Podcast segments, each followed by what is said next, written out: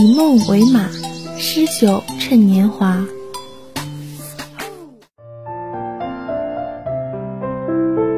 以文学为光，寻找最温暖的故乡。任何时候，你都不能说我一无所有，不能说我两手空空。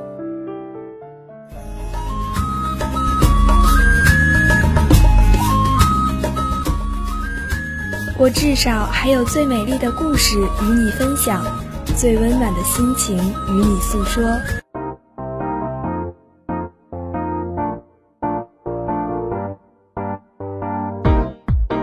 愿道路漫长却不孤单，梦想遥远却不模糊。靠着你的肩膀，倾听文字的声音，在这里感受你我最美丽的邂逅，感受文学最柔软的触动。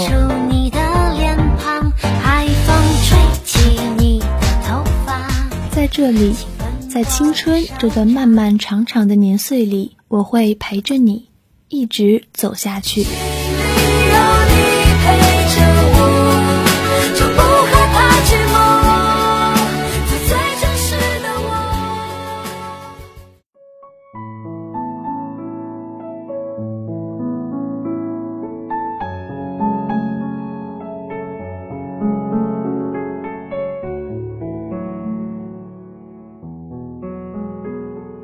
小小背包，一座陌生的城市，只为擦亮双眸，看我看不到的你；只为侧耳倾听，听我听不到的你。Hello，大家好，我是文学组主播邹明浩。本期节目的主题是在路上。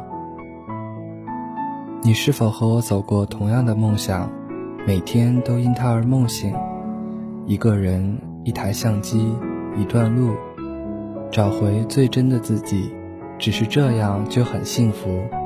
最远的风中，叶子花开，我躲在花丛中，小梦蝴蝶。如果你也曾窥探过此情此景，请留下你的流年与我，我会花余生伴他欢唱。想起了《背包十年》里的一句话：七月的意大利，夜凉，钻进睡袋也不觉冷，仰望星空。那璀璨的天河是温暖的棉被，很是温馨的语言，想想都觉得美好。找个舒适的小店，挑张雅致的明信片。某年某月某日下午某时，天气晴，我在某地想你。晚上倾听夜的声音，那些流淌在心灵深处的极致音乐。汽笛声响，火车徐行。坐在靠窗的位置，闭上双眼，微微一笑，耳畔萦绕着断断续续的谈话声和耳机里静静的音乐融为一体。打开书来，让窗外透过的时明时暗的光线照在翻开的书页上，如夏天湖面上的波纹。就这样，一段安静或不安静的音乐，一本看得懂又或看不懂的书，前行的方向未知。一个固定的终点，这大概就是路上的全部了，足够。张伟曾在一篇散文中说过：“但凡强盛的生命都有表达的欲望，而文学只是其中的一种方法。大概旅行也是其一。”北岛的诗《白日梦》第四部分的第一小段，把美丽的意象渲染到极致。书页翻开。所有的文字四散，只留下一个数字，我的座位号码。靠近窗户，本次列车的终点是你。读起来很有感觉，但偏偏不知好在哪里。人在旅途，浮光掠影也好，微火浓汤也罢，所有走过的都是路上与心灵同在的记忆。来过，看过，走过。一切便莫名的显得无憾了。一路若梦，薄凉的只是散落在指尖的温暖，如烟渐行渐远。而那些一路的找寻，一路丢失的风景，在成长的路上半隐半现，只有这时才听得见心灵的声音，发现自己有一双翅膀，不经过任何人同意便能释放、能飞翔。时光中每一个能够沉思默想、浮想联翩的瞬间，都让人觉得欣慰。多么难得，你我远离了一切尘世喧嚣，而脚下的路却依然在继续。如今觉得，最好的未来莫过于在路上行走，最美的约定莫过于在路上等你。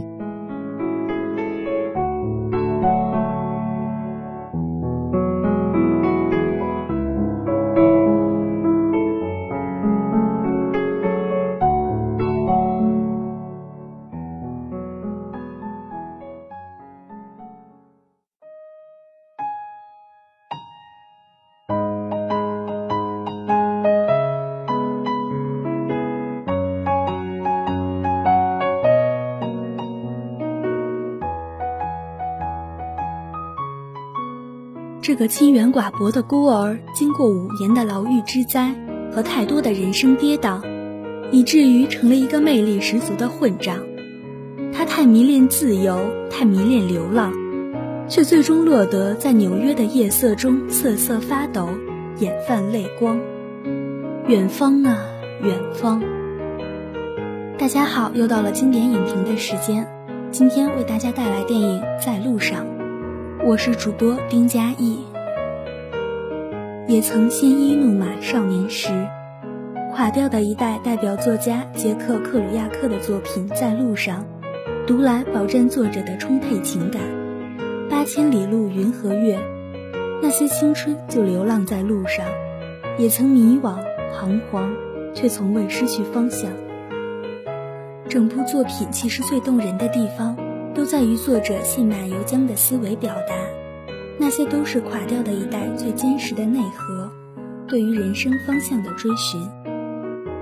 在路上，并不是一本很容易改编成电影的书，因为垮掉的一代的文学流派风格，通常不遵守传统创作的常规，结构和形式上也往往杂乱无章，语言粗糙甚至粗鄙，在路上也不例外。书中的主线剧情都没有详实的琢磨，更多的却是意识流般的零散语句篇章。书中涉及的人物众多，主角塞尔数次穿过美国甚至墨西哥，时间线也长达数年之久。想要把这些搬上荧幕，无疑难上加难。电影在路上虽然保留了大量书中的人物和对白，却也大刀阔斧地删减了一些段落。重点保留在主角迪恩·莫里亚蒂、玛丽露和卡罗·马克思等几人身上，着重凸显了几人之间的友谊、情感以及混乱迷茫的青春。在电影里，我们看到他们酗酒、吸毒，生活非常糜烂。然而，事实上，垮掉的一代的核心理念可以用《在路上》中的一句名言来解释：“因为我很贫穷。”所以我拥有一切，意义更多的在于提倡平等、自由以及自我价值的追寻。这区别于六十年代的嬉皮士，嬉皮士则是真正的一群吸毒、不工作、听爵士乐的颓废分子。可惜的是，电影也没能把握准这一主题，对于垮掉的一代诠释流于表面，却没能深刻触及其追寻自我价值的精神内核。着实可惜，不过从故事性上倒是更符合电影的剧情要求，增加了观赏性。此外，电影的摄影、剪辑、配乐无需赘言，技术过硬，效果不俗。说到故事性，电影因为删减了人物，几位主角的形象也更加鲜明。其中不得不提的是 Dean Moriarty，像极了少年时代的一位挚友。狂放不羁，不拘小节，总在人群中逆流而上。在人们的眼中，他是怪异的，不合时宜的。然而，只有你明白，他的那份洒脱和超然，自由和狂野，却是你可望不可及的。同样的鲜衣怒马，你不过是这庸碌世界中顺应天道的一员，而他却风风火火。旺盛的燃烧和挥霍着他那短暂的青春和年少。于是就这样被蒂恩征服了。他粗粝、不公，甚至毫无责任感。多年以后再相逢，却仍然可以在瑟瑟寒风中泪光闪闪，对你说他爱你，从未变过。就是这样一个人，你爱他，恨他，却永远忘不了他。演员加内特·赫德兰成功的诠释了原著中的蒂眼形象。作为垮掉的一代文学作品中的代表性人物，他英俊瘦长，有一双碧蓝的眼睛，讲一口地道的奥克拉荷马方言。多雪的西部，一个标准的留着大鬓角的男子汉。他不群率性，没心没肺时像个混蛋，敏感脆弱时又令人怜惜。加内特·赫德兰的表演很到位，值得褒奖。这位二十七岁的年轻演员星途无限。谁的青春未经坎坷？谁的青春未曾彷徨？或许不少观众会对在路上中的主角们放浪形骸的行为表示不解和不耻，然而他们却忽视了垮掉的一代身处的特定历史时代。以及这几位在文学上的造诣和成就，他们的文学作品绝非毫无意义，他们是一个时代的象征。我很喜欢书中的一段蒂恩对塞尔的独白，电影中也引用了。可现在，喏，现在，虽然如此，我可从来没有这样高兴、快乐，觉得生活真美好。只要看见可爱的小孩子们在阳光下玩耍，萨尔，看见你我也挺高兴。你是我最喜欢的伙伴。我知道，我知道，一切都会好起来。明天你会看到她，我那漂亮的让你吃惊的小女儿。现在一次能站上三十秒钟。她二十二磅重，二十九英寸长。我已经估算过。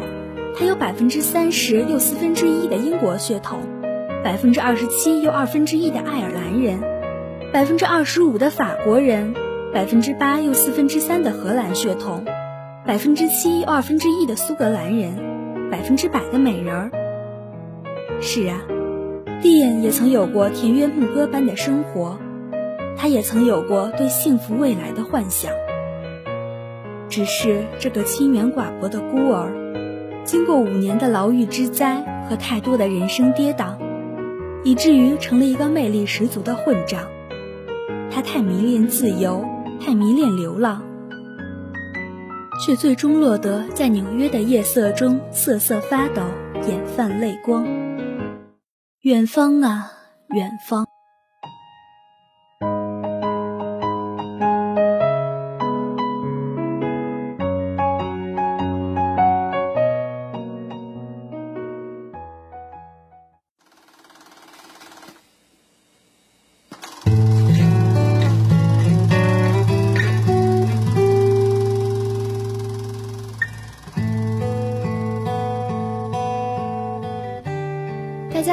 我是主播谢菲菲。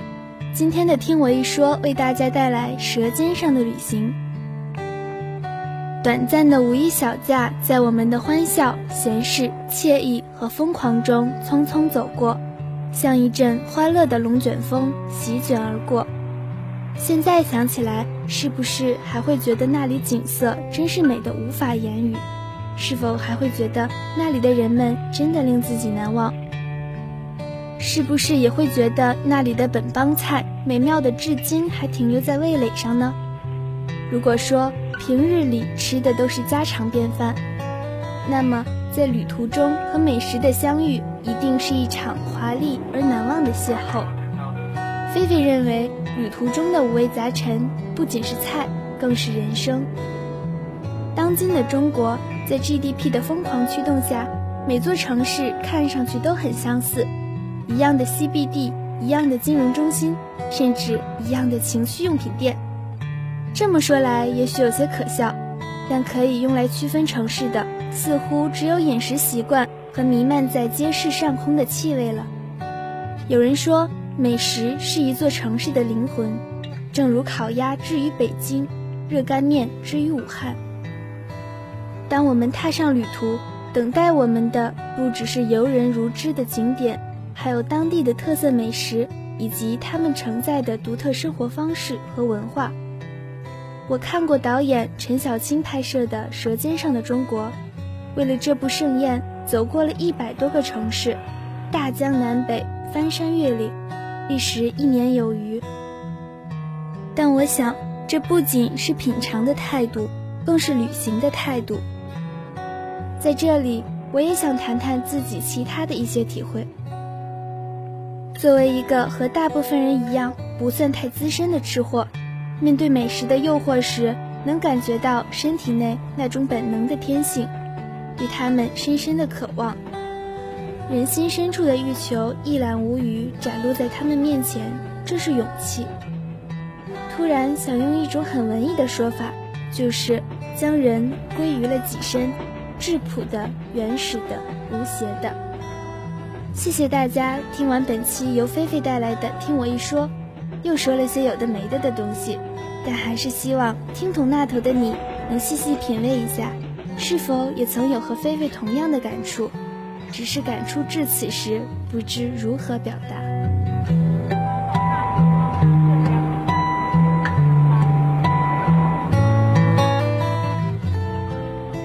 本期的节目就到这里，感谢采编杨露晶、李安娜、唐梦洁，感谢导播欧良平、杨思雨。我们下期同一时间再见。